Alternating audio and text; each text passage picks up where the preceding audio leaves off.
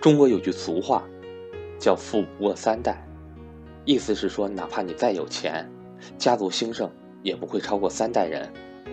但凡事也都有特例，就如题所示，洛克菲勒家族到目前为止已经富了六代了。是什么可以让一个家族的财富持续六代人呢？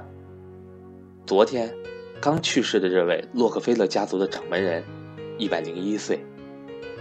他又为什么可以这么高寿的去世呢？让我们带着这两个疑问，来听听格局赵正宝老师的讲解。我是格局商学院班主任韩登海。格局商学院三月份举办报名格局投资理财高级班或者 MBA 会员课程，赠送赵正宝老师精选理财类书籍活动。欢迎想学习的伙伴找我报名参加。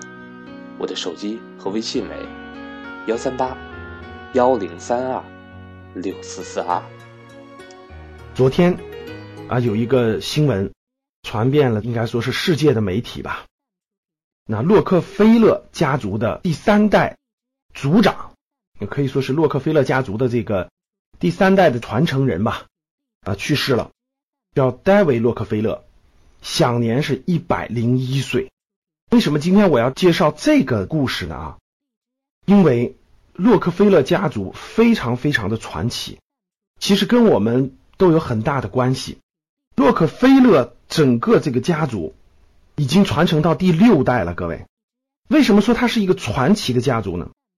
这个家族它的创办人叫做老洛克菲勒啊，是美国标准石油、美孚石油的创始人，是美国最早的十亿富豪，可以说是到现在为止也是美国最。知名的家族之一，整个这个家族现在传承了六代，成就了什么样的人呢？曾经出过美国的副总统，曾经出过大的慈善家，开创了整个风险投资行业，不仅开创了美国的风险投资行业，是可以说是整个世界风险投资行业的鼻祖。这个家族是非常有钱的，大家知道纽约的地标性建筑啊，洛克菲勒大厦就是。洛克菲勒当年家族修建的。中国有句俗话叫做“富不过三代”，对不对？为什么这个家族可以富了六代了呢？为什么六代可以这样传承？那昨天刚去世的这位洛克菲勒的家族的第三代继承人，一百零一岁，为什么这么高寿去世呢？这里面我们就要交流一个非常重要的角度了，跟我们讲投资是有密切的关系的。洛克菲勒家族六代传承都没有发生过一个事情。就是财产争执、财产纠纷，我们看到过很多新闻，对吧？比如香港的富豪家庭、台湾的富豪家庭，包括国内的很多富豪家庭，家族的这个族长一去世以后，哈，打的一锅粥，对吧？多个孩子、多个子女，甚至由多个老婆引发的这家族财产纠纷，打多少年官司都打不清，最后这个家族是什么？很快就衰败了，因为这财富就分完了，分完了以后，家族的后代成员没有能力管理的话。很快，这财富就败没了。那洛克菲勒家族六代没有发生争遗产、争财产的现象，为什么呢？这里面有个非常重要的原因，就是在洛克菲勒的第二代继承人的时候，小洛克菲勒的时候，经历过很多事情啊，包括财富原罪等等的社会舆论的影响。小洛克菲勒选择了两个非常重要的政策，第一个政策成立了家族信托基金。什么叫家族信托基金呢？家族信托基金就是整个家族的这个财富不传承于某个孩子，把它成立一个基金，叫做家族信托基金，交由专门的基金公司、管理公司签订协议去管理，由专门的律师起草文件做管理。这份基金呢，它有明确的继承人，但是它的继承人，第一，继承人在满三十岁之前只能享受分红的收益，不能动用本金。什么意思啊？举个例子，比如说这份家族基金是十亿美元，那这十亿美元每年的继承人可以动用利润分红。就举个例子，这十亿美金每年盈利的百分之五十分红，那这个家族继承人他是可以享有这百分之五十的分红的，他也可以不取出来，他只要需要可以取出来，但是不能动用本金，一辈子都不能动用本金吗？不是，什么时候能动用本金呢？三十岁以后，大家看这就是智慧啊。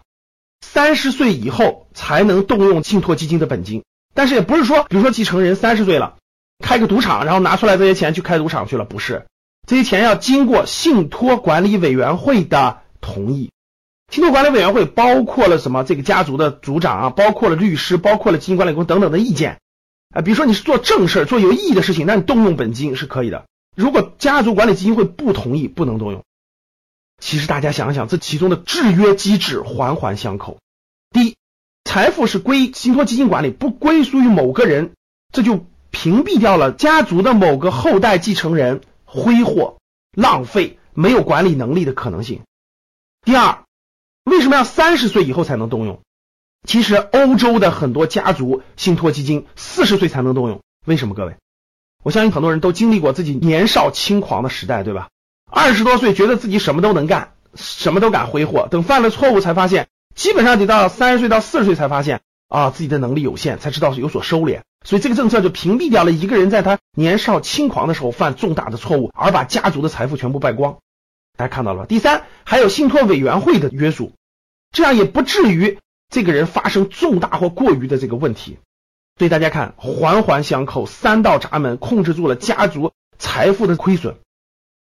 其实有这么多控制，是不是也影响这个财富的快速增值呢？大家说的没错。那有这么多控制，他肯定创始人如果特别特别有能力，如果他能发现一个什么爆发性的行业，怎么怎么去做？是的，他可能错失机会。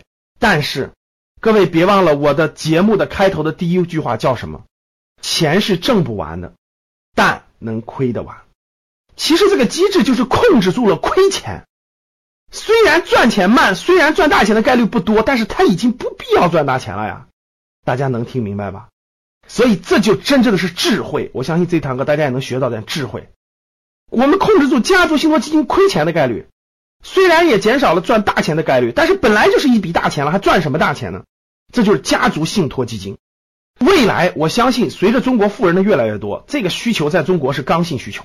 因为未来中国也要有收遗产税，如果用家族信托的方式，第一可以避遗产税，遗产税非常高的，大家知道，在美国需要百分之五十，你是亿万富翁，第二年就变成五千万了，到第二代。所以呢，未来中国家族信托的管理机制前景是非常广阔的。